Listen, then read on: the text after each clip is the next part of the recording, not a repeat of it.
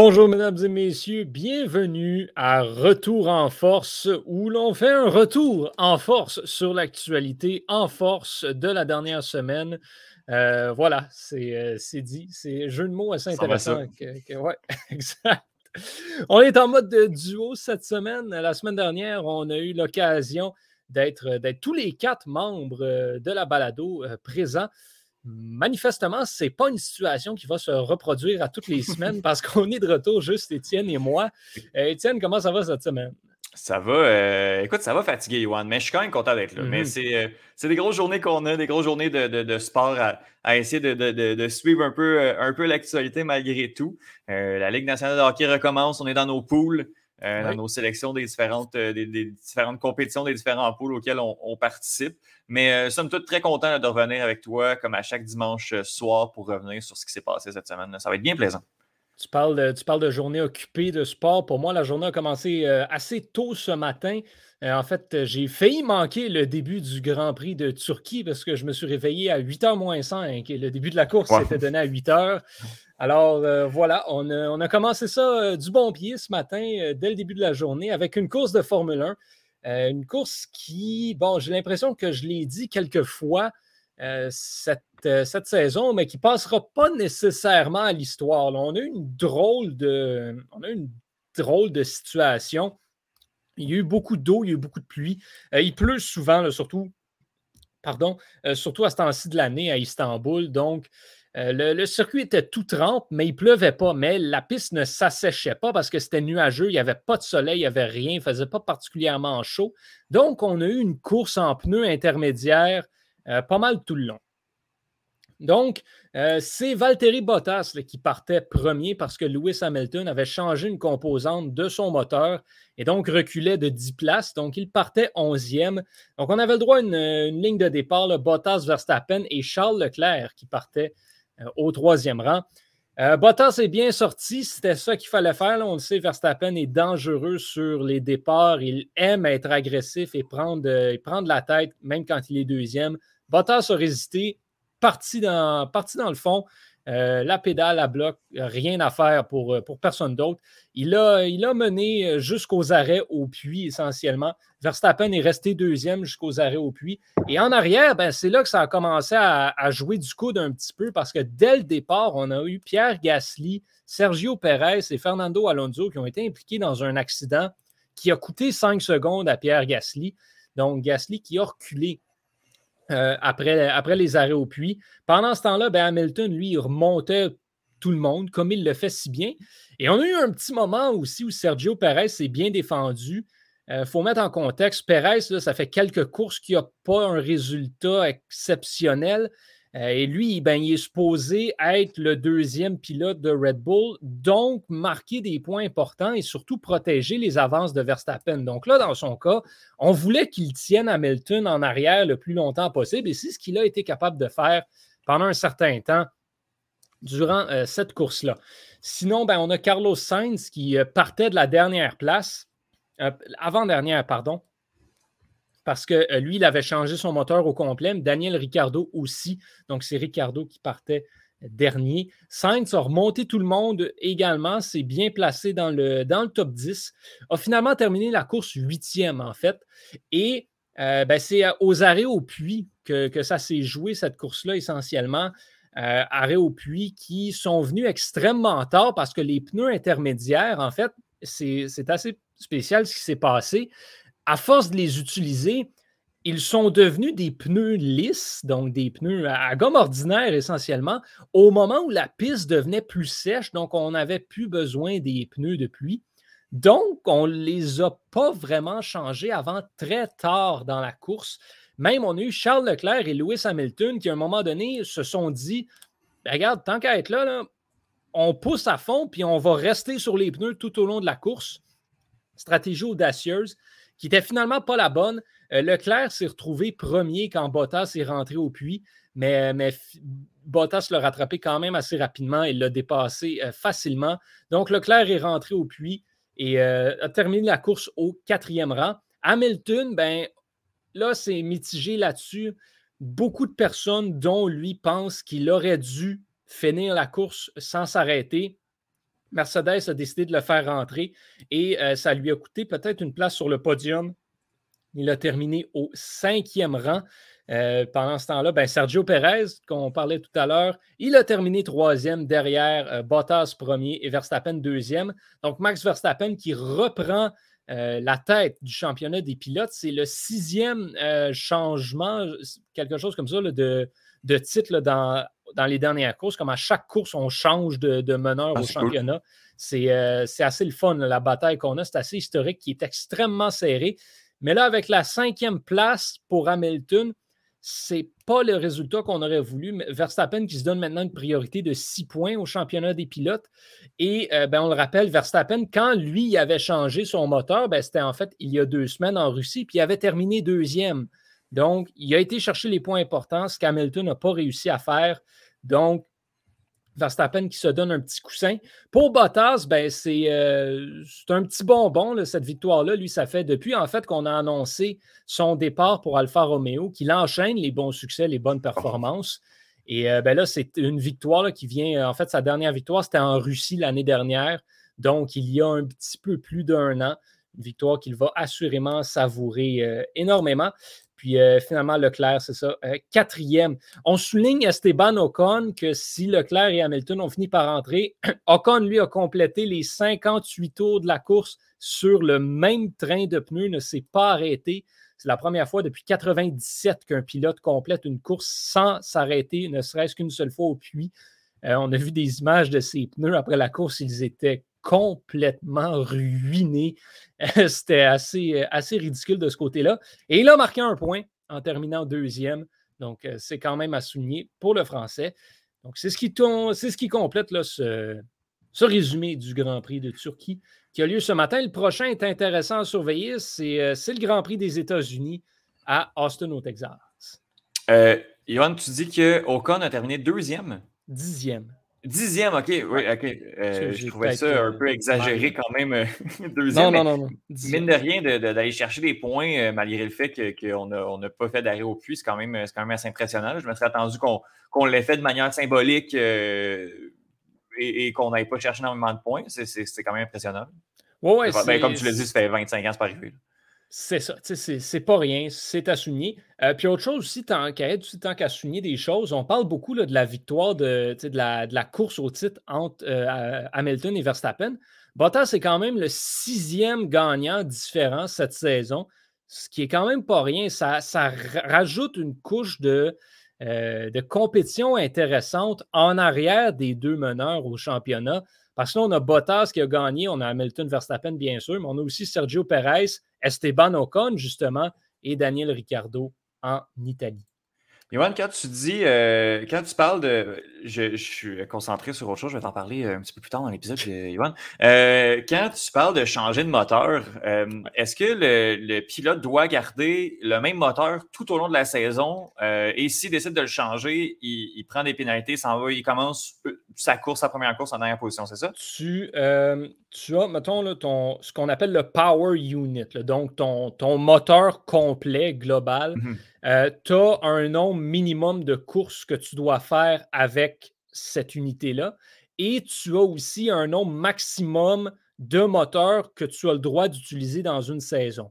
Donc, si tu en utilises euh, un de plus que le, nombre réglementaire ou que, mettons, le moteur est endommagé, tu dois le changer avant d'avoir complété le minimum de courses avec celui-ci, ben, tu obtiens une pénalité. Si tu changes le moteur au complet, tu as une pénalité, tu pars en fond de grille. Donc, tu pars dernier. Et si vous êtes plusieurs à le faire, ben, c'est les résultats, c'est les positions aux qualifications qui déterminent le positionnement du fond de la grille. Par contre, tu peux opter pour changer seulement une portion du moteur.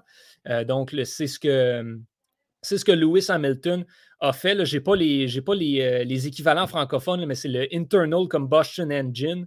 Euh, qui l'a changé. C'est la composante principale essentiellement euh, du moteur, mais ça, ça te donne seulement une pénalité de 10 places sur la grille et non de la grille au complet. Donc, par exemple, Aujourd'hui, Hamilton partait 10 rangs plus loin. Verstappen en Russie lui avait changé le truc au complet, donc il partait dernier. Et ben, aujourd'hui, on sent et Ricardo, il avait changé le moteur au complet aussi, donc on partait en fond de grille. Dans l'éventualité où il y a un accident et le moteur prend en feu, euh, et on doit euh, vraisemblablement le, changer. Est-ce que ça, ça est-ce que ça, présente une pénalité? Est-ce qu'on est obligé de. Absolument. Ce qu'ils vont te dire, c'est bien de valeur, c'était à toi de faire attention. Parce que c'est ce qu'on a vu euh, pour, pour Charles Leclerc, en fait, lorsqu'il à Monaco et, et, à Bakou aussi. il a pris frappé des, des, accidents en qualification. à Monaco, ben, le, les dommages étaient trop élevé pour qu'on puisse continuer avec le moteur.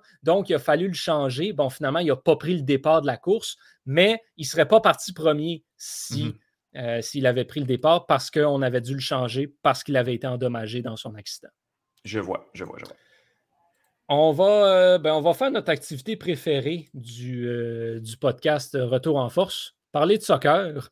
Ben oui, Il euh, n'y a pas d'activité de club cette semaine. On est dans des compétitions internationales. Et euh, Étienne, là, je vois ta manchette, puis je me demande encore comment c'est possible parce que dans ma tête, le Canada, s'il y a bien un sport dans lequel on est poche, à part le para-aviron, c'est bien le soccer masculin.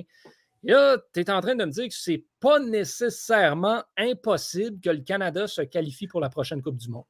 Écoute, pour être poche, je te trouve un peu sévère. C'est vrai que le Canada n'est pas une puissance euh, mondiale, euh, sauf que présentement, le Canada a des chances concrètes de faire euh, la Coupe du Monde. quand j'ai commencé à suivre le soccer en 2014 à peu près, on, quand, le, Canada franchissait la centième place mondiale, on était content. Ça, ça oscillait mm-hmm. entre la 110e, la 90e après. Présentement, l'équipe est 51e mondiale. Donc, c'est pas, euh, c'est vraiment pas une catastrophe. Euh, c'est pas, on n'est pas au niveau du hockey où on domine ou dans d'autres sports, mais on est capable de tenir notre bout contre des, euh, des excellentes équipes. Puis, ben, présentement, Johan, ce qui joue, ce que je regarde, c'est le match Canada-Jamaïque pour mm-hmm. le dernier tour des qualifications de la Coupe du Monde. habituellement, le processus là, pour faire la Coupe du Monde du côté de la CONCACAF, ça marche par, par continent, en fait.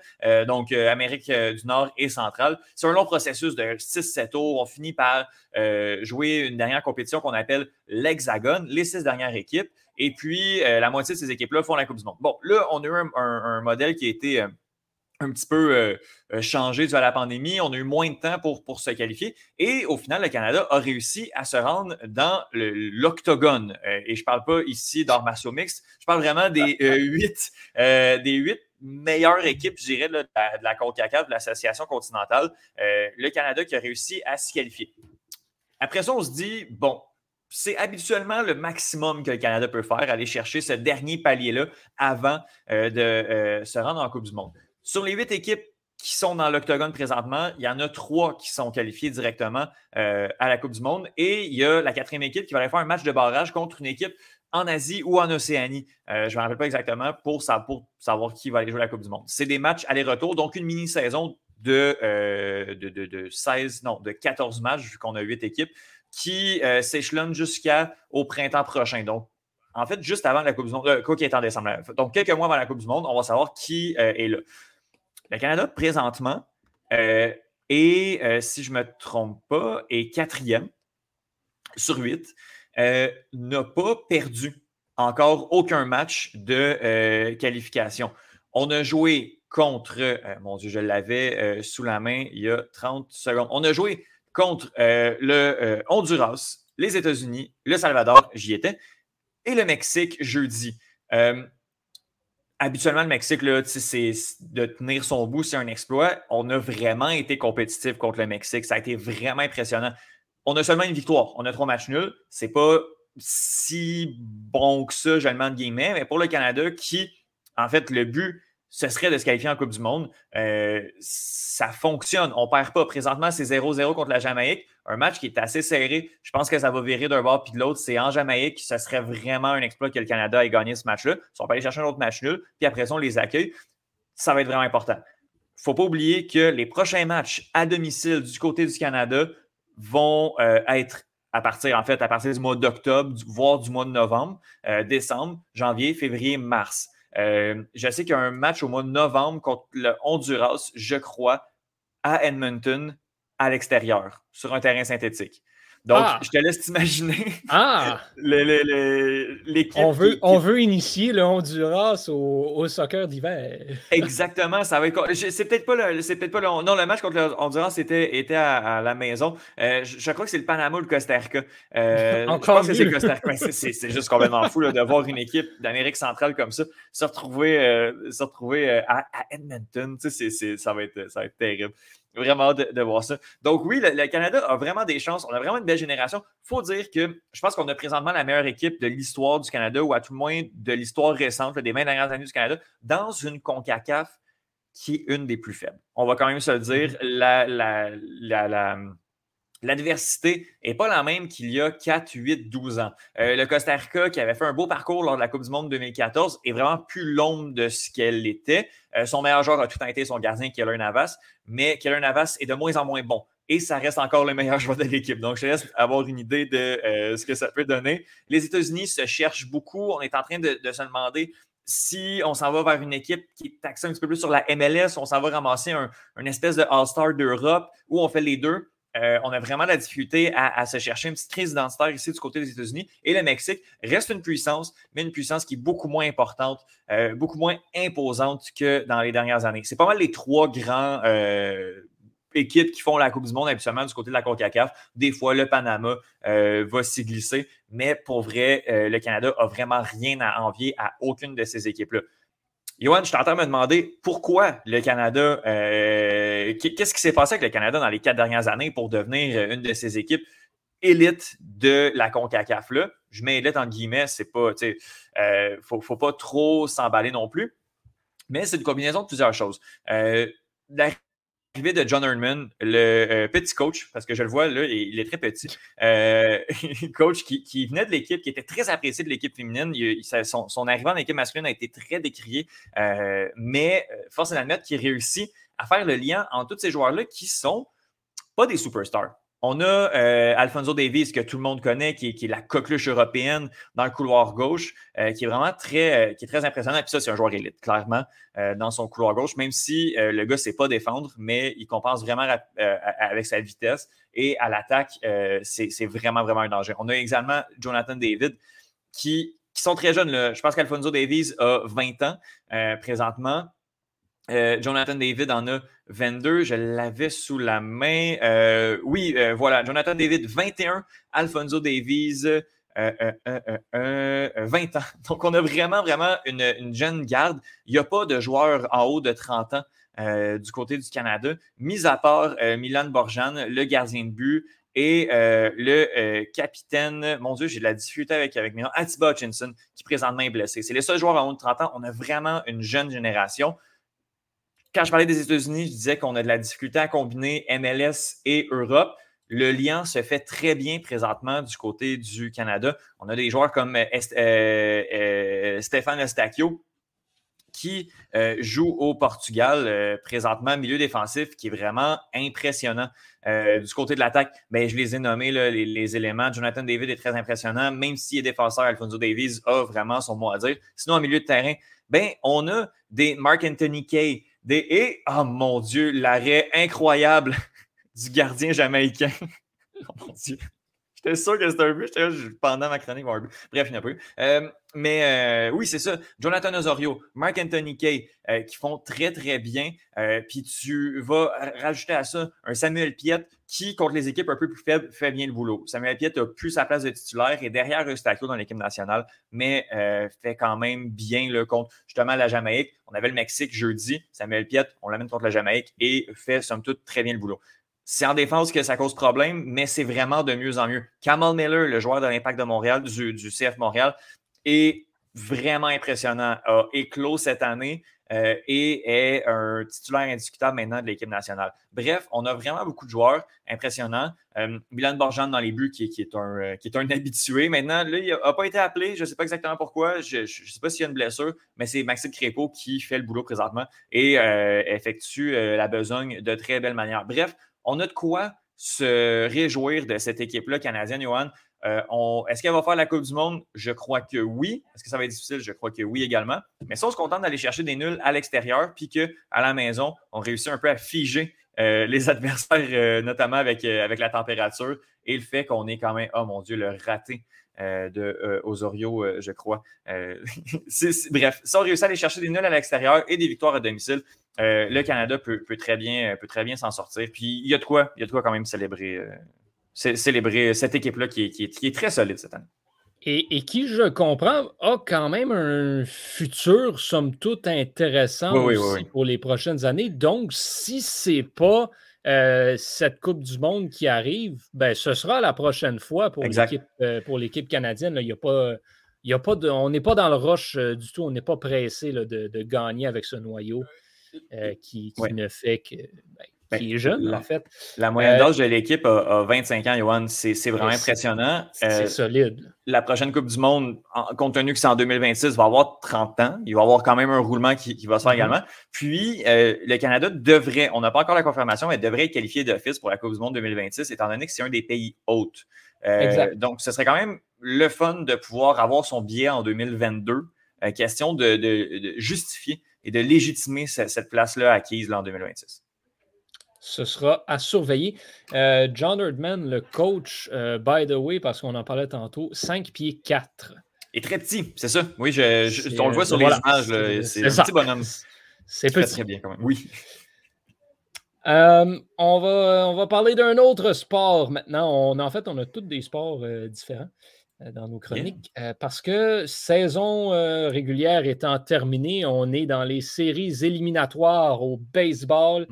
Et c'est des bonnes séries qu'on nous donne pour ce, pour ce début de, post-saison, de séries éliminatoires. En fait, c'est pas compliqué. Toutes les séries sont égales un à un après deux matchs, à l'exception de la série entre les Astros de Houston et les White Sox de Chicago. Euh, Houston, qui mène 2-0, pourrait donc balayer les White Sox ce soir ce sera à voir s'ils seront en mesure de le faire. La série se déplace à Chicago, donc les White Sox vont avoir l'avantage du terrain pour le match numéro 3 euh, et euh, pourraient s'en sortir euh, avec une victoire qui sera difficile à aller chercher. Les White Sox qui sont très peu inspirants depuis le début. En fait, dans les deux matchs qu'ils ont joués face aux Astros, Premier match, une défaite de 6 à 1 où on n'a pas été capable de générer quoi que ce soit euh, face à un Lance McCullers euh, junior en pleine possession de ses moyens. Et dans le match numéro 2, ben, encore une fois, euh, là, on a, envoyé plus de, plus de lanceurs. C'est la relève qui a fait le travail, en fait, chez les Astros, parce que les, les White Sox ont chassé le partant euh, Framber Valdez, mais la relève a absolument menotté les frappeurs euh, des White Sox. Tim Anderson fait du beau travail, Louis Robert également, mais le reste, c'est très, très, très difficile pour les gros canons des White Sox. Et les lanceurs n'ont pas nécessairement été à la hauteur non plus. Lucas Giolito, dans le deuxième match, il devait gagner sa rencontre, surtout contre un adversaire partant de moindre niveau. Il n'a pas été en mesure de le faire. Donc, celle-là, elle fait très, très mal aux White Sox.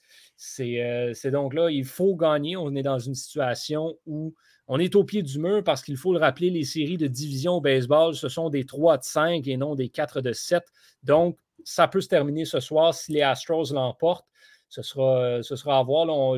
J'aurais probablement les deux partants à côté de moi. Euh, si en fait, j'aurais, je pourrais les trouver. Euh, je ne les ai pas. Puis là, je ne veux pas dire n'importe quoi au cas où il y ait des blessures là, que, que je n'ai pas, que pas remarqué. Donc, on va, on va s'en aller vers les autres séries qui, elles, ben, sont, tous, sont toutes égales. Il y a un match en ce moment, là, au moment où on se parle. C'est sûr que pour ceux qui nous écoutent demain, c'est moins intéressant. On peut continuer à parler des matchs. Mais c'est ça qu'on fait. Euh, Rays Red Sox, cette série est égale 1 à 1 et le match est présentement égal 4 à 4 également. Euh, cette série-là qui est assez intéressante, les Red Sox qui sont rentrés par la porte d'en arrière avec le match de meilleur deuxième où ils ont surprenamment marché sur les Yankees. Euh, ils se sont fait planté 5-0 dans le deuxième match, si, si, je peux me permettre, dans le premier match, pardon. Et le deuxième match, ben, il leur est allé au compte de 14 à 6 une espèce de festival offensif. Les partants ont duré respectivement une et deux manches et demie. Euh, quelque chose comme ça, ça, a été ridicule. On a eu, c'était 5-3 en fait après une manche pour les Rays, euh, après un grand chelem aussi euh, d'un des joueurs de Tampa Bay. Donc 14-6 que ça se termine pour les Red Sox dans une rencontre où ben, la relève a fait le travail surprenamment. La relève des Red Sox n'est pas une puissance. Et ça, ben, utiliser beaucoup de releveurs dans le match numéro 2, c'est pas ce qu'on voulait pour Alex Cora. Ça pourrait venir faire la différence. Maintenant, la série qui est du côté du Fenway Park et euh, ben, Tampa Bay qui revient dans la rencontre. On est en, euh, on est en fin de huitième et c'est 4 à 4. Donc, euh, à suivre dans ce dossier. Dans la nationale, les deux séries sont également égales. Euh, d'abord, les Dodgers contre les Giants. Les Dodgers qui ont trimé dur face aux Cardinals s'en sont sortis de peine et de misère lors du match de meilleur deuxième. Se sont rendus à San Francisco, se sont fait laver lors du premier match 4-0. et là, ben, on a eu toute une performance de l'offensive des Dodgers hier qui est allé l'emporter 9-2 dans la rencontre qu'on voulait remporter, c'est-à-dire la rencontre euh, où San Francisco envoyait Kevin Gossman comme partant. Tu envoies ton meilleur partant, tu veux gagner cette, euh, rencontre-là, surtout quand les Dodgers envoyaient ben, Julio Urias, qui est essentiellement leur troisième lanceur, considérant la blessure à Clayton Kershaw. Euh, c'était une victoire qu'on voulait aller chercher pour les Giants et on n'a pas été en mesure de le faire. Urias qui a été excellent et la relève qui a fait le travail. La relève des Dodgers est excellente. Il ne faut pas, faut pas le négliger. Et les frappeurs ben, ont été excellents aussi. Cody Bellinger, notamment, semble vouloir un petit peu se réveiller. on a des flashs du joueur qui a remporté le titre de joueur par excellence il y a deux ans et qui depuis est en chute libre. Là, il semble vouloir revenir à la vie. Euh, c'est une série qui va se poursuivre. Euh, demain, parce que là, ben, on, est dans les, euh, est dans le voyagement pour les, pour les séries de la nationale, donc pas de match ce soir. On continue demain et la série s'en va du côté de Los Angeles où les Dodgers vont espérer euh, remporter les deux matchs et mettre fin à la série, surtout considérant qu'on va retrouver Max Scherzer qui avait lancé le match de meilleur deuxième, devrait être disponible pourrait l'être pour le match numéro 3. On va peut-être vouloir le reposer puis le garder pour le match 4 pour s'assurer d'avoir un, partant de qualité.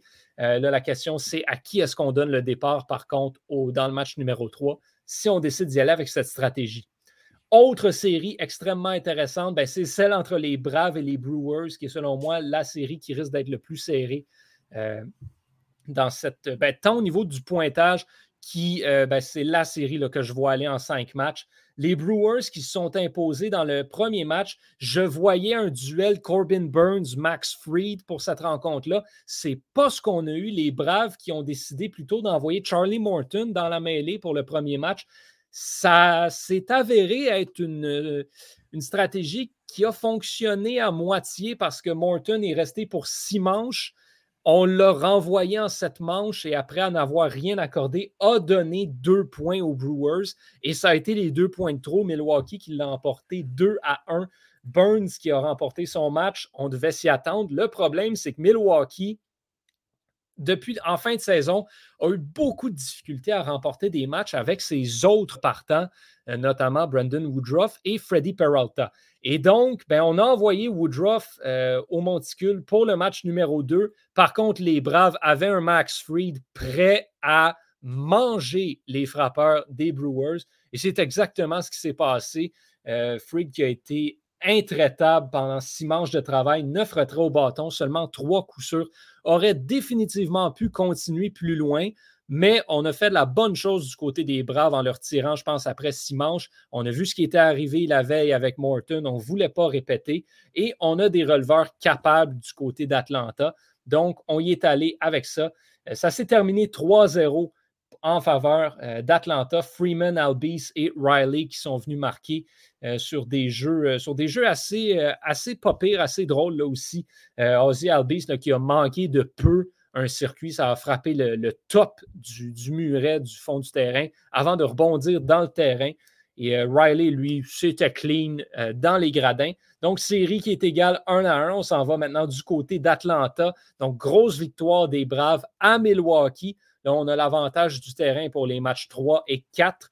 Donc, ce sera à surveiller de ce côté-là. Cette série-là aussi, qui on est en voyagement aujourd'hui, donc va se poursuivre demain. ouais. est-ce que, est que tu, tu poursuivais? Non, j'avais fini. Super, super. Mais je, te le demande, il faut que je te le demande. Qui, selon toi, qui va gagner la série mondiale? Bon, écoute, moi, depuis le. C'est la grosse. C'est la blague là, euh, à la dixième manche. Moi, depuis le jour 1, on a fait nos prédictions beaucoup trop hâtives, mais j'avais dit les Braves d'Atlanta. Euh, donc, pour le bien de la forme, je vais poursuivre avec les Braves. Je ne crois pas que ce sera si facile que ça à faire, par contre, euh, mais je pense qu'Atlanta a encore les outils pour le faire. Beaucoup de blessures importantes, beaucoup de joueurs dans l'alignement qui ne jouent pas. Le Ronald Acuna Jr., c'est une énorme perte. Puis je reviens encore avec le fait qu'on n'a pas Mike Soroka dans la rotation. Ça fait mal aussi. Mais euh, considérant que Freddy Peralta est chancelant, on peut aller chercher ce match important-là euh, pour le match numéro 3. On peut se débarrasser des Brewers. Après ça, par contre, c'est un affrontement contre le gagnant entre les Giants et les Dodgers l'équipe qui remporte cette série-là devient automatiquement la favorite pour remporter la série mondiale. C'est euh, à surveiller. Mais je te dirais que toutes les équipes ont une chance cette année. Il n'y a pas de, favoris euh, de manière outrageuse. Les Red Sox sont dans le coup. Les Rays sont excellents. Les Astros sont toujours une puissance. Les White Sox, si on peut se ressaisir, ça le ferait aussi. Donc, tout le monde a ses chances. Mais moi, parce que je maintiens ma prédiction du jour 1, j'y vais avec Atlanta. Euh, Étienne, euh, c'est quoi ça, le BNFC? C'est le Bare Knuckle Fighting Championship, Johan. Euh, et je ne vous parle pas d'art martiaux mix, je vous parle. C'est de, la boxe à main nue. Ah! alors, pour bear nu. Comme oui, effectivement. c'est pas des ours qui se battent. Non, non, non, exact. Bear, B-A-R-E, knuckle, ah, je ne parle pas. C'est dommage. Quand je, quand je Google BNFC, ça me donne le Barry Native Friendship Center. C'est pas ça. Je te, je te confirme que c'est pas British National Formulary for Children. C'est visiblement pas un bel acronyme. J'en déduis que ton affaire, c'est pas la série d'arts martiaux la plus populaire au monde. Euh, non, ben, euh, c'est ça l'affaire. Je, me rends compte que BNFC, finalement, c'est peut-être pas le meilleur acronyme pour se, différencier de, quelque chose. les lettres UFC sont beaucoup plus euh, représentatives. on les reconnaît un peu plus. Mais non, le Bare Knuckle Fighting Championship, c'est justement pas une organisation d'arts martiaux mix, c'est une organisation de, boxe, mm-hmm. boxe à main nue, qui est un sport qui est extrêmement violent, Johan. c'est pire que tout, ça n'a aucun sens j'aime pas ça, regarder ça. Là. Je, puis il y a beaucoup, beaucoup de, passionnés d'arts martiaux mix non plus qui ne trippent pas énormément. Le, BNFC euh, le sait, s'amuse un peu avec ça, organise parfois des combats de rappers, un peu comme on peut voir. Là. Il y a eu cet été, il y a eu quelques, quelques matchs d'exhibition euh, avec, euh, avec des, personnes qui ne sont pas combattants. Réussit à aller chercher certains anciens oh, combattants de l'UFC. Oui. Étienne, je peux-tu t'interrompre 30 secondes? Parce qu'effectivement, quand on y repasse, knuckle en anglais s'écrit avec un K. Oui. L'acronyme, c'est BKFC. J'ai écrit BN. Ouais. Je suis bien perdu. Ah, ben voilà, c'est pas ça qu'on est, qu est, démélangé. Oh, mon Dieu, les gens qui nous, euh, qui nous écoutent doivent capoter. Non, ben oui, c'est BKFC. Quand on Google BKFC, ça nous sort ben tout oui, le ben oui, mon Dieu, excuse-moi, Yohan. Excusez à tout le monde, c'est mon erreur. On ne parle pas d'un formulaire pour enfants. non, non, non, non, Bear, Bear Knuckle, ben oui, avec un K. Ben oui, oui. Un K, ben oui. Tout va bien, tout va bien. Euh, BKFC, oui, euh, voilà. Euh, Bear Knuckle avec un K. Euh, euh, Fighting Championship. Oui, c'est de la boxe à main nue. Il y a beaucoup d'anciens de l'UFC. Il y a beaucoup de. Ils, savent. Ils, sont conscients du niveau. Euh, sont allés chercher Paige Van Zandt et Rachel Ostovich qui sont, sont reconnus pour être les deux, je dirais, only fan du, ah. du monde de, des arts martiaux, des sports de combat. Ils sont allés chercher les deux et ont décidé de faire le combat entre les deux. Et euh, OnlyFans était le commanditaire principal au centre. du, donc, ils savaient. Euh, ils savaient ce qu'ils font. l'organisation est allée chercher euh, Jeanne Masson-Wong, qui est une Québécoise, euh, qui est une combattante d'arts martiaux mix, qui ne s'était pas battue depuis le début de la pandémie. Son dernier combat euh, est, arrivé le, 8 février 2020. Donc, ça faisait un an et demi qu'elle ne s'était pas battue. Elle a décidé de prendre une pause des arts martiaux mix et de, d'essayer le Burnacle Fighting Championship parce que, hein, pourquoi pas. Donc, voilà, elle a fait ses débuts hier soir contre euh, Crystal Pittman. Pittman, voilà. Et euh, ça a été dégueulasse. Yohan, si tu vas aller taper le Crystal Pittman ou Jeanne Masson-Wong sur, euh, sur Google, juste pour voir le, combat, ça s'est terminé en Doctor Stoppage. Puis le bare knuckle, dû au fait que tout le monde se pète les mains ou que ça fait vraiment des KO solides parce qu'il y a à peine une petite bande, mm-hmm. ben il y a beaucoup de KO. Euh, il, y a, presque juste ça des KO. Il n'y a pas beaucoup de, combats qui se rendent à la décision. Et des fois, il y a des docteurs stoppage. Ce qui s'est passé, c'est que euh, Jeanne Assong a réussi à, créer un hématome ou une grosse bosse euh, sous l'œil de son adversaire, oh. assez solide. Et à un moment donné, l'a juste fait éclater. Euh, donc, c'était juste dégueulasse. Et euh, ben, le, médecin, les médecins ont, vu ça et ont décidé d'arrêter le combat. Tu vois l'image de Jeanne Masson-Wong, la main levée à la fin par, l'arbitre, avec presque rien au visage, et Crystal Pittman qui est complètement défiguré. C'est vraiment dégueulasse comme image à voir. Euh, mais euh, victoire quand même assez impressionnante là, de Jeanne Manson qui a dominé son adversaire d'un bout à l'autre, ici, du combat.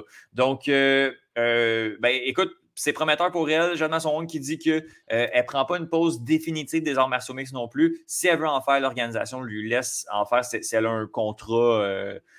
si elle signe notamment avec Samouraï ou quelque chose comme ça, elle va pouvoir aller faire un combat d'arts martiaux mix. Mais je pense qu'on va la voir se promener entre les deux de, pendant, euh, pendant certains, certains moments. Euh, Jean-Masson Wong, qui avait une fiche martiaux mix de trois victoires et deux défaites, était justement sur ces deux défaites consécutives.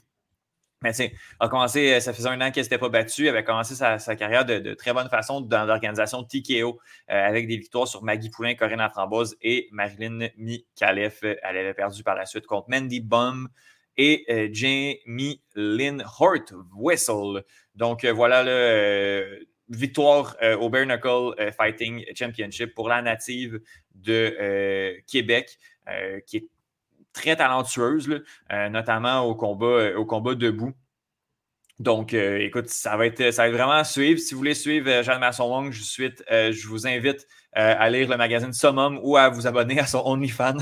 vous pouvez. Ils sont conscients du niveau. On blog des OnlyFans. Ben, elle profite pour cacher in. Elle n'a pas combattu pendant un an et demi. Euh, donc, euh, moi, si les gens veulent l'encourager et euh, s'assurer qu'elle fasse un peu d'argent, j'ai aucun problème avec ça. Donc, voilà, Jeanne Masson qui, qui, est une très bonne combattante. écoute, on, fait des blagues, mais Burnacle Fighting Championship, j'aime ça voir une organisation qui est consciente de son niveau comme ça, qui s'amuse un peu avec ça et qui fait des, combats un peu freak show. Si on veut vraiment illustrer cette affaire-là qu'est le Bare Knuckle Fighting Championship. Pour les auditeurs, lorsqu'on Google BKFC, les premières questions, parce que Google nous envoie des questions suggérées, on a What is Dirty Boxing? C'est ça, c'est exactement ça. On a Who died in BKFC? Parce que Justin Thornton, un ancien, un ancien combattant d'arts martiaux mix, est décédé la semaine dernière à la suite d'un de ses combats dans cette organisation. C'est pas l'organisation, je pense pas. Ben, mais c'est comme le sport aussi, là, tu sais, bare knuckle.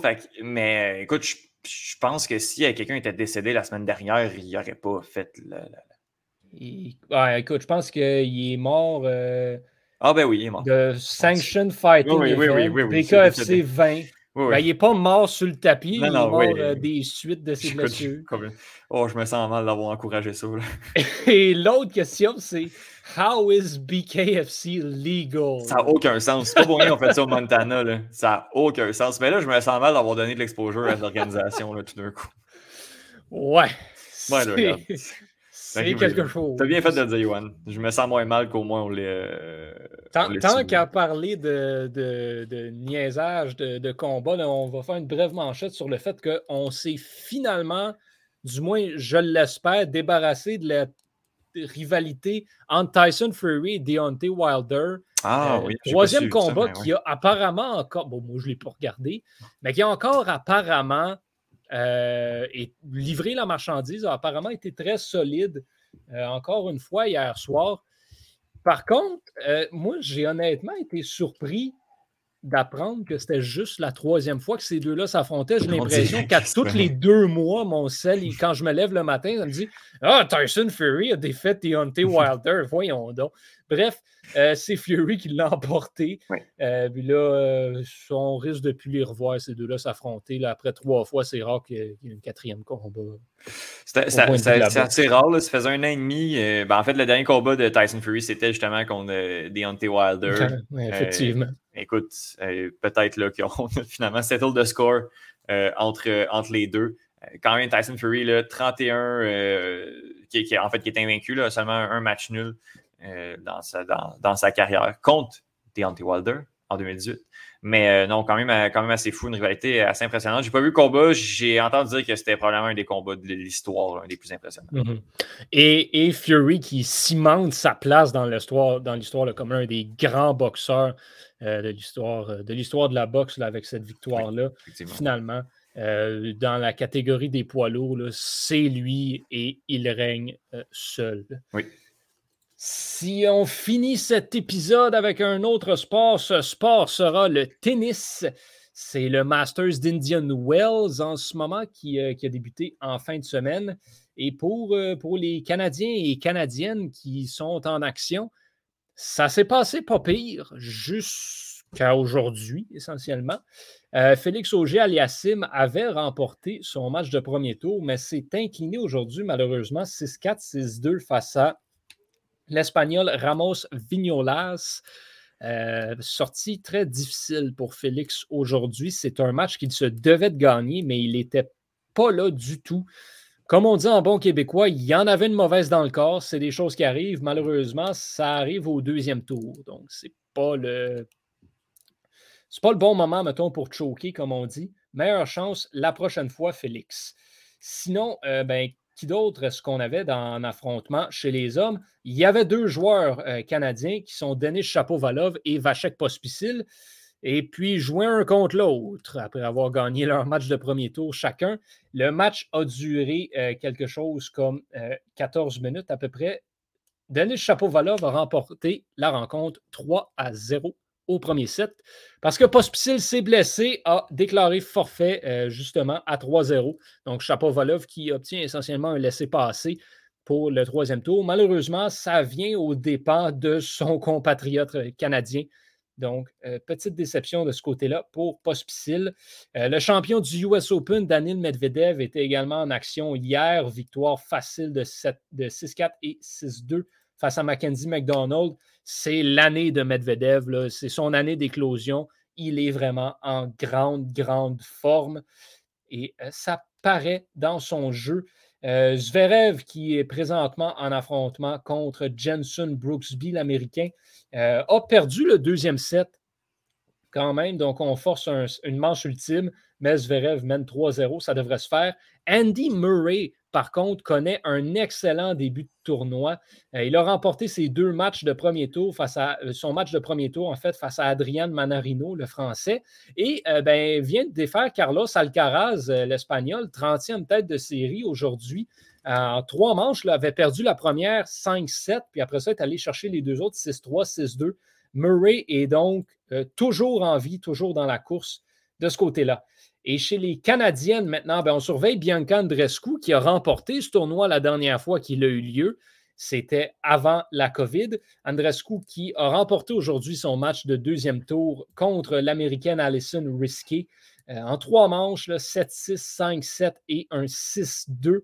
Pour Leila Fernandez, maintenant, on est en, euh, en fait, on s'envole au troisième tour pour affronter la Russe Anastasia Pavlyuchenkova. Match qui s'annonce très corsé pour Fernandez, mais c'est prenable. Euh, je veux souligner la performance ridicule d'Iga Swiatek aujourd'hui, 6-1 et 6-2, sans respect contre, contre Veronika Kudermetova. Ça, euh, ça fait du bien à l'estime de soi pour la jeune Polonaise. Et autre chose qu'on va souligner aussi, Euh, vous souvenez-vous de euh, la Britannique Emma Raducanu qui avait remporté le US Open et que là, tout le monde parlait d'elle comme étant la prochaine grande joueuse de tennis et que j'avais dit que c'était excellent pour Leila Fernandez qu'elle ait perdu cette finale-là parce que toute la pression tombait sur Raducanu. Emma Raducanu a été la joueuse de tennis la plus médiatisée dans le dernier mois. Il n'y a pas une journée qui passait sans qu'on ait au moins quatre posts à son sujet sur les réseaux sociaux. Et elle a perdu de façon assez magistrale euh, son match de deuxième tour face à Alexandra Sasnovic euh, de la, du Bélarus. 6-2, 6-4 facilement. Raducanu qui était juste pas là dans cette rencontre-là. Est-ce qu'il est. Est-ce qu'on parle de boss de one-time wonder? Absolument pas. Mais comme quoi, il faut se calmer puis prendre son temps avec les jeunes et que la pression des médias sociaux, tu ne veux pas avoir ça. Et là, ben voilà, Leila Fernandez poursuit son parcours, celui de Raducanu. C'est arrêté euh, de façon moyennement sec. Ah ben c'est dommage euh, quand même. Mais non, comme tu le dis, euh, je pense pas qu'il faut qu'on parle de, feu de paille de feu de paille tout de suite, là, mais ça reste. Euh, ça, reste deux, carrières qu'on va suivre de très près dans les prochaines années. Oui, absolument. C'est quand même des joueuses de 18 ans. C'est pas. Euh, c'est ça. Ben Raducanu, 18 ans. Euh, elle est née le 13 novembre 2002. Quand tu y penses, c'est jeune quelque chose. J'avais déjà des, petites blondes, là, 13 novembre 2002. ouais, ben c'est ça. C'est on vieillit. Hein, on vieillit. On, est, on est rendu euh, au moment où. Euh, mais non, quand même. Non, mais on, est, on est quand même euh, rendu au moment où on, regarde des athlètes. Tu sais, quand t'es es jeune, tu les regardes, puis t'as beau avoir 12 puis ont 18, la différence d'âge n'est pas si impressionnante que ça, mais eux autres, ils ont 18, ils sont vraiment plus jeunes que toi, ils sont vraiment plus vieux que toi. Il y a un moment où, ben, finalement, ils ont le même âge que toi, puis là, finalement, ben, écoute, ils sont, sur TikTok, puis, puis toi, tu sais, t'es rendu dépassé par, par ceux que tu finis par admirer. Ouais, c'est ça qui arrive. Là. Euh, moi, c'est ça. en, 2000, en 2020, en fait, là, au repêchage de la LNH, je n'étais plus admissible. Et donc, euh, j'avais ah. des joueurs qui étaient plus jeunes que moi qui euh, sortaient en septième ronde. Je, je, comprends tout à fait. Moi, je pense que c'est arrivé pendant McDavid. Ouais, moi, tu vois, l'année où j'aurais pu me faire repêcher, le Canadien a repêché le joueur qui a quitté pour 6,1 millions Oh, tellement jeune, ça n'a aucun sens. on, a une pas différence d'âge, toi. Même McDavid est, plus jeune, euh, est plus jeune que moi, donc euh, mm. une bonne année et demie. Non, d'un six mois, d'un six mois. Donc, euh, je, suis, je suis repêchage 2014. Qui, on a du temps, Johan, je pense? On peut se le permettre. On a du temps certain. Qui a, qui a pris Canadien au repêchage 2014? Au repêchage de 2014. Ça, c'était le repêchage de Aaron Ekblad, le Canadien a repêché Nikita Sherbak. Oh mon Dieu, je me rappelle, oui, j'étais. 26e au total. Effectivement, on le salue. Euh, il est rendu Nikita Sherbak? Nikita Sherbak, euh, si on regarde ça, il est rendu dans la Ligue slovaque avec Banska Bistrika HC 05 en quatre matchs cette saison. Il a amassé deux buts, une passe et quatre minutes de pénalité, un différentiel de plus un. Écoute, ben, comme quoi, Canadien a vraiment du flair pour ses, euh, late first pick. On salue son impressionnant total de 37 matchs, 8 points euh, dans la Ligue nationale. Euh, dont 9 de, ouais, voilà. Est-ce que c'est vraiment. Ouais, 7 de ses points ont été amassés avec le Canadien. Ah oui, il a déjà joué avec le Canadien. Oui, oui, oui. Il a joué. ouais, il a, en 2017-2018, il a joué 26 matchs. Ben, là, je suis pas Pauloud, là, j'ai sa page en, en avant de moi. Yvan, sais-tu qui a été pris un choix juste avant Nikita Sherbak? Un choix juste avant Nikita Sherbak, c'est un tchèque du nom de David Pasternak. C'est un peu triste. Hein. C'est. Euh... Ben, tu sais, on se dit que c'est pas nous, tu sais, c'est pas, pas Canadien, pardon, qui. Euh, euh qui, qui, a, levé le nez sur Pasternak. Il a été pris juste un rang avant, mais quand même. Il y a bien des équipes qui se sont plantées dans ce repêchage-là, considérant qu'il a été oui, hein. repêché 25e. Euh, puis tu regardes des joueurs en avant, là, Connor Bleakley à Colorado, 23e. On pense qu'il aurait aimé le revoir, celui-là. Oui, oui, oui. Colorado avec Pasternak. Hum. Et les Highlanders de New York qui ont repêché Michael Dalcole, cinquième au total, qui a joué 111 matchs dans la Ligue nationale. Pas, euh, pas le choix du siècle. La saison, ben, la saison est. Non, non. Sa carrière est encore relativement jeune, mais tu sais, c'est le genre de gars qui joue la moitié des matchs, là, quatrième ligne. Ouais, puis qui n'est pas particulièrement bon non plus. Tu vois, lui est, né deux jours avant moi. Ben, Deux ah! semaines avant moi. Donc, euh, on, est, on est dans ces eaux-là. Oui, c'est ça. Là, cette année-là, c'est vraiment mon âge. C'est vraiment. Mon Dieu, c'est pas intéressant cette discussion-là. Non, hein? de moins en moins. On, va y mettre fin. Je pense que ça va être ça. Je pense qu'on va terminer là-dessus. Pendant ce temps-là, by the way, si ça vous intéresse, on est rendu en manche supplémentaire dans mon match de baseball de tantôt. Le Tampa Bay-Boston, on est en dixième manche maintenant. Ah, puis regarde, de mon côté, on est dans les arrêts de jeu du match Jamaïque-Canada. Euh, il reste deux minutes euh, aux arrêts de jeu, donc on s'aligne sur un beau 0-0. Parlant de la dixième manche, je vous invite à écouter la dixième manche, justement. Balado 100% baseball. On revient en direct cette semaine, probablement jeudi. Surveillez les réseaux sociaux pour, euh, pour écouter ça. Et ben, surveillez tout le reste des, des, podcasts du Club École. Quand est-ce que d'un bout à l'autre sort cette semaine, Étienne? Il est sorti. Ah, il est sorti? Oui, je ne l'ai pas programmé sur les réseaux sociaux parce que j'étais trop. Ah! Je vois. J'ai pas vu ça passer. Je me dis, ben voyons donc. Mais je, l'ai sorti et euh, il va y avoir euh, des nouveaux podcasts au Club École. Ouais, euh, ben c'est pas fait encore, mais ça devrait s'en venir. Sauf, sauf que c'est annoncé à d'un bout à l'autre. Donc, ah. j'étais des chroniques short, puis finalement, j'ai eu des belles annonces. Donc, il y, a des beaux trucs qui s'en viennent. Je vous invite à écouter d'un bout à l'autre pour, pour en, savoir plus sur, sur ces projets-là. Mais oui, puis écoute, on, a, on a une armée euh, qui s'en vient rafraîchir le, staff là, et, qui, a, de plein de bonnes idées, plein de nouvelles idées. Ça va être, euh, ça va être vraiment le fun. Tu surveillé euh, sans l'ombre d'un doute. Étienne, nous, on se reparle. ben écoute, si on ne se reparle pas d'un bout à l'autre, on se reparle la semaine prochaine, un retour en force certainement. et à la maison, ben, on vous souhaite une excellente semaine. Si vous ne nous suivez pas dans le reste du travail du Club École, ben à la semaine prochaine, au nom de toute l'équipe, je suis Yoann Carrière. Portez-vous bien. À très bientôt, messieurs, dames.